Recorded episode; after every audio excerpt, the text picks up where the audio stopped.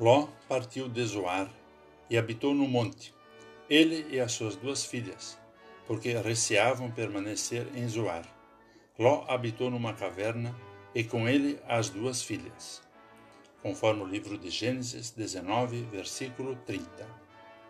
Olá, querido amigo da Meditação Diária Castelo Forte 2023, dia 8 de fevereiro. Hoje vou ler o texto de Mauri Magdans com o título Jesus, nosso castelo forte e bom. Ló partiu da cidade de Sodoma com a esposa e as duas filhas e fugiu para a pequena Zoar. Os anjos de Deus os tomaram pela mão com a ordem de não pararem nem olharem para trás, a fim de salvar as suas vidas. E assim, pela misericórdia de Deus, foram retirados da região, que foi destruída por causa do pecado, com exceção da esposa de Ló, que desobedeceu e olhou para trás.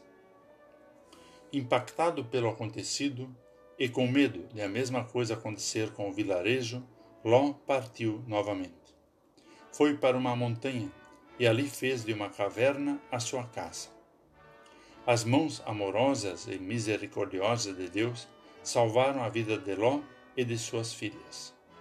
Todavia, o medo os levou a partir em busca de um ambiente seguro. Presos naquela caverna, perderam a noção e o foco de onde estavam a sua saída e a sua salvação. As filhas concluíram que para elas aquela realidade era a única que existia. Isso fez com que repetissem as mesmas atitudes e práticas que levaram Sodoma e Gomorra à destruição.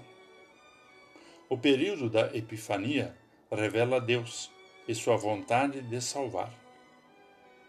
Afastar-se das práticas que não condizem com a vontade de Deus, revelada nas Sagradas Escrituras, é parte imprescindível deste tempo, que requer partir e refugiar-se naquele que é a nossa fortaleza nosso castelo forte e bom, o menino Jesus.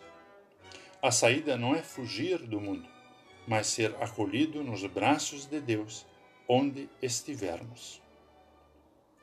Vamos falar com Deus. Querido Deus, obrigado por este tempo de partir para longe do pecado e de ir ao encontro de Jesus. Acolhe-nos nos braços de teu Filho, o nosso Senhor e Salvador. Amém.